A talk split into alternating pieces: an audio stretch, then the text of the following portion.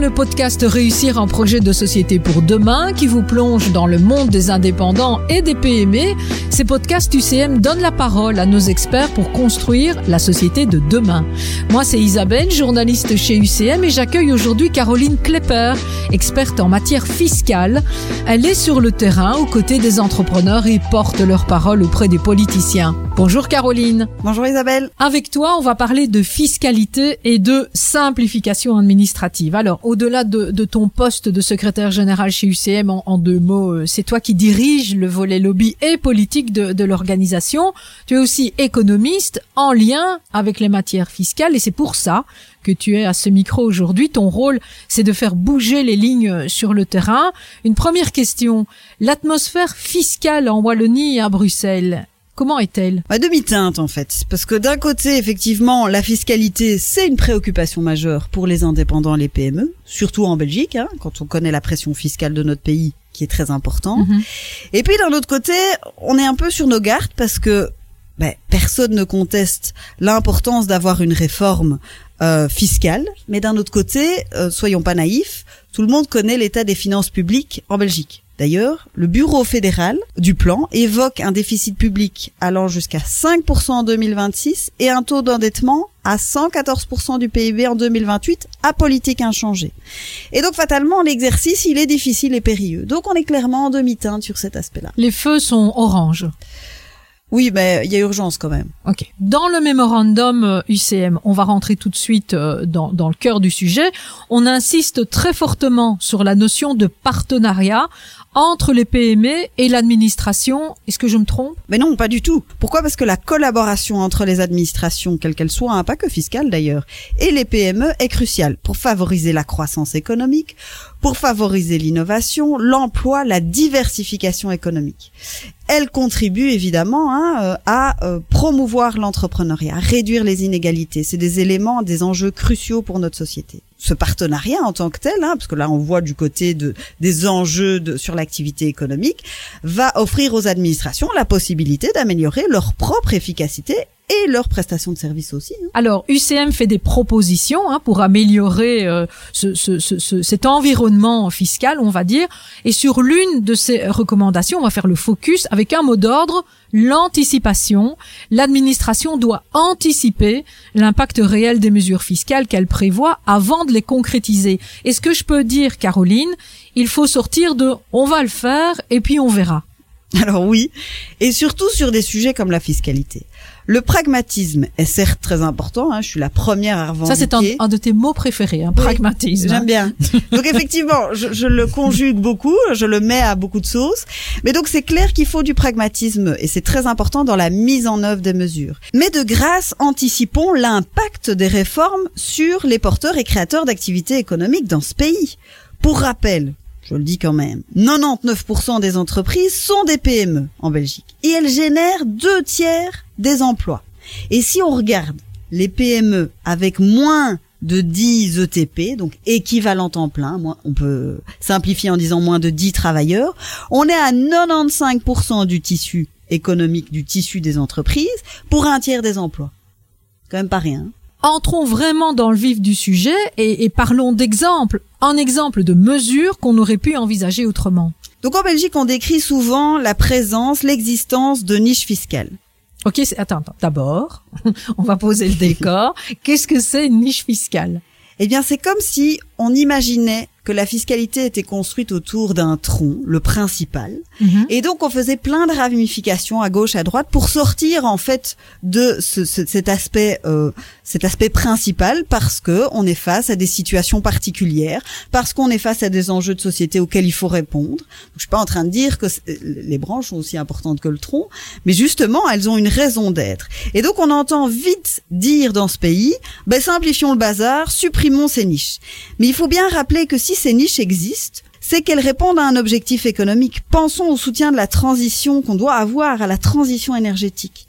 Donc c'est évidemment important. Et donc si on veut détricoter un système, il est nécessaire de faire un travail d'analyse approfondie, au cas par cas, en tenant compte des tenants et des, des aboutissants, pardon, tenants et aboutissants pour les citoyens, mais également pour la compétitivité de nos entreprises, de nos PME, et aussi l'impact sur des secteurs, évidemment. Ces PME, elles doivent être entendues, et notamment le test PME. Et donc c'est le test PME, tout le monde en entend beaucoup parler. En arrêt de nouveau, voilà. parce que nous, on entend souvent parler chez UCM du test PME. C'est quoi?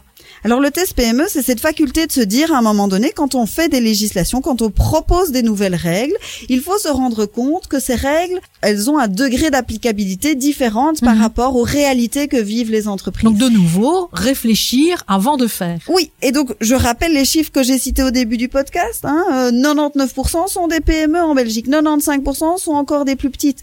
Donc quand on fait une règle, faut bien se rendre compte qu'elle soit d'application et que la, le pragmatisme de ces règles soit possible pour les PME. Et donc nous, ce qu'on demande, c'est évidemment qu'il doit être réalisé, fait dans les faits. Pour revenir à ce que je disais, ces, ces entreprises, ces, ces, PME, elles doivent être entendues, mais aussi elles ont besoin de sécurité juridique et de vision claire.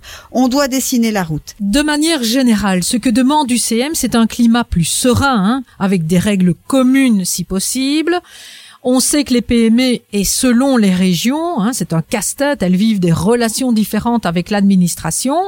Il faut plus de fluidité, plus de cohérence pour aider les PME. Il y a un nombre de normes qui enflent de manière considérable, avec une lourdeur administrative qui plombe l'enthousiasme des PME. Il y a une inégalité manifeste de traitement euh, des contribuables. Ça, ça peut pas exister, ça peut plus exister. Donc là, quand on parle de cohérence, clairement, il y a quelque chose à faire. Alors, plus spécifiquement, hein, on doit mettre en place une espèce de code de bonne conduite. C'est primordial. Un code de bonne conduite est important, effectivement. Euh, à notre sens, en matière fiscale évidemment, mais de manière générale aussi quand on voit les délais de traitement, mhm. le manque d'information, le manque de mhm. communication. Quand il y en a de l'information. Exactement, c'est important euh, pour euh, pour les entreprises dans la prévisibilité, la vision, la dessiner la route. Hein, je parlais de dessiner la route, je reviens là-dessus, c'est important. Donc il faudrait quoi dans dans ce code de bonne conduite, dans cette charte finalement? Il faudrait des droits et devoirs pour tout le monde? Alors si on est sur la charte euh, du contribuable, donc on, axe sur la relation entre l'administration fiscale et les contribuables, bah, la charte du contribuable, c'est quoi? C'est un document qui va clarifier la relation entre l'administration fiscale et les contribuables, garantir la protection des droits des contribuables et promouvoir, on en parlait, hein, la transparence, la communication et la responsabilité dans le processus fiscal. Ces chartes, elles existent déjà dans d'autres pays. Hein aller voir en France, au Canada, au Royaume-Uni. Et donc je compte sur l'administration fiscale en Belgique et le ministre des Finances pour s'inspirer de ces bonnes pratiques. Dans ce cas-là, l'herbe, elle est plus verte ailleurs. Ah ben, en tout cas, le travail, elle a commencé à pousser ailleurs. Voilà. Donc, mhm. allons voir comment ils ont travaillé déjà là-dessus. Prenons les bonnes pratiques. Bref, ayez une attitude entrepreneuriale là-dessus. Et proactive. Hein. Proactive. Ok. Alors, Caroline, je le rappelle, hein, tu, tu es économiste en lien avec les, les matières fiscales. Que peut faire UCM pour les entrepreneurs vis-à-vis de l'administration dans les rapports qu'ils ont euh, quasi quotidiennement avec l'administration? Maintenir, entamer le dialogue, que ce soit dans des situations de conflit, d'incompréhension ou des situations de traitement simplement de son dossier. Donc l'important c'est de maintenir et de d'entamer s'il n'est pas ouvert un dialogue ouvert et respectueux hein, dans les deux sens. Évidemment se tourner vers son comptable, ça c'est pour les indépendants, les PME, hein, le comptable professionnel du chiffre, l'expert fiscal hein, quand on a la chance ou la volonté d'en avoir un. Et au sein de, de notre organisation patronale, on dispose également de juristes à disposition pour donner les premières pistes et sortir de l'ornière s'il fallait à un moment donné. J'en reviens quelques secondes à Caroline sur le rôle du professionnel du chiffre de manière très générale.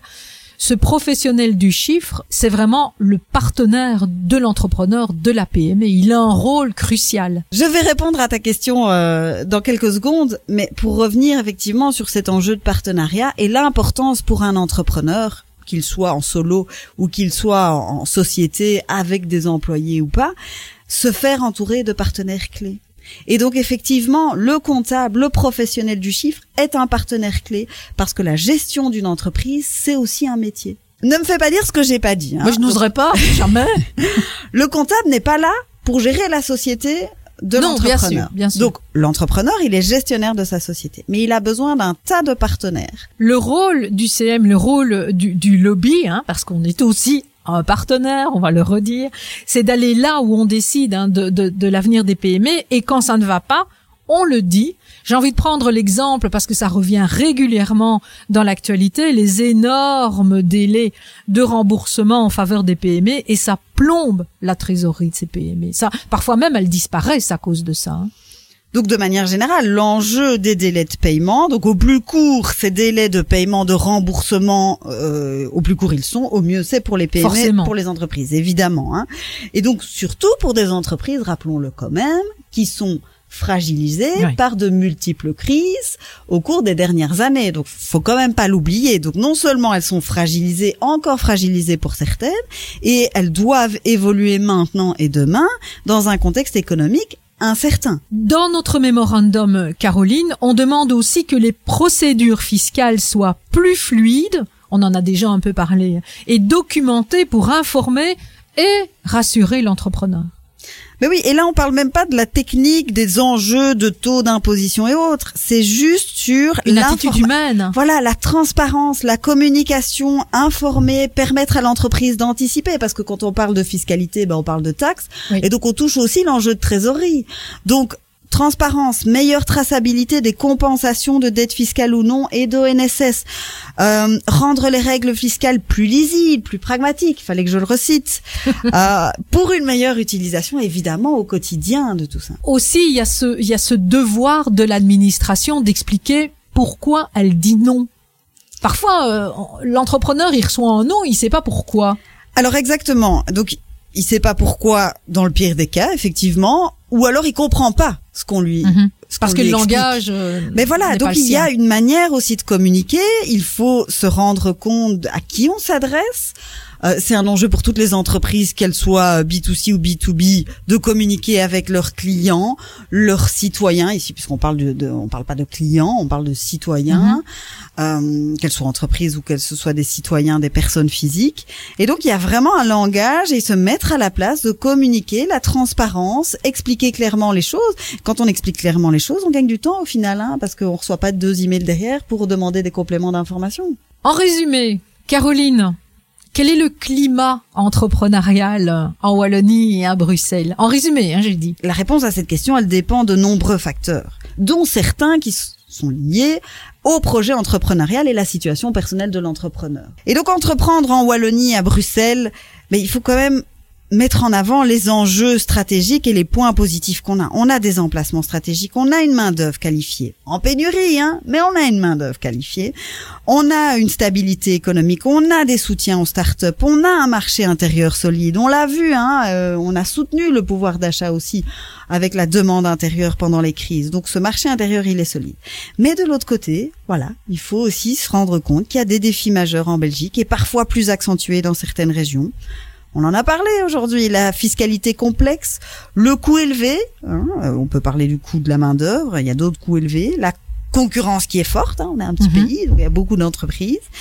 La réglementation, on en a parlé aussi, beaucoup, beaucoup de textes euh, et complexes, de plus en plus complexes, mhm. effectivement.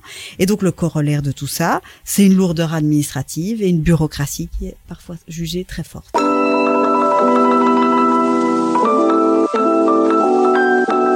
Merci Caroline d'être venue porter la voix des indépendants et PME. Bravo pour ton engagement qui fait pencher la balance du côté des entrepreneurs. On te souhaite un vif succès dans toutes tes négociations. Et c'est déjà la fin de ce podcast Réussir un projet de société pour demain.